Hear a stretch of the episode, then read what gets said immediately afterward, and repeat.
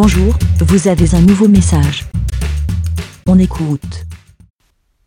Salut les petits moutons, c'est Aude ou J-Code sur Twitter. J'espère que vous allez bien. Euh, on en parle du pipi qui sent l'asperge? Non mais sérieusement.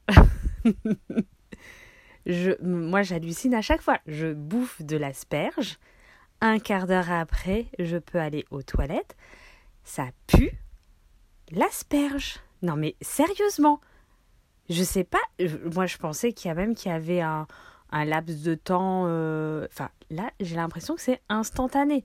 J'ingurgite de l'asperge.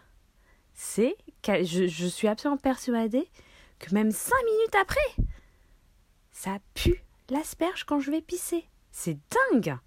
Non, mais. euh, je sais pas.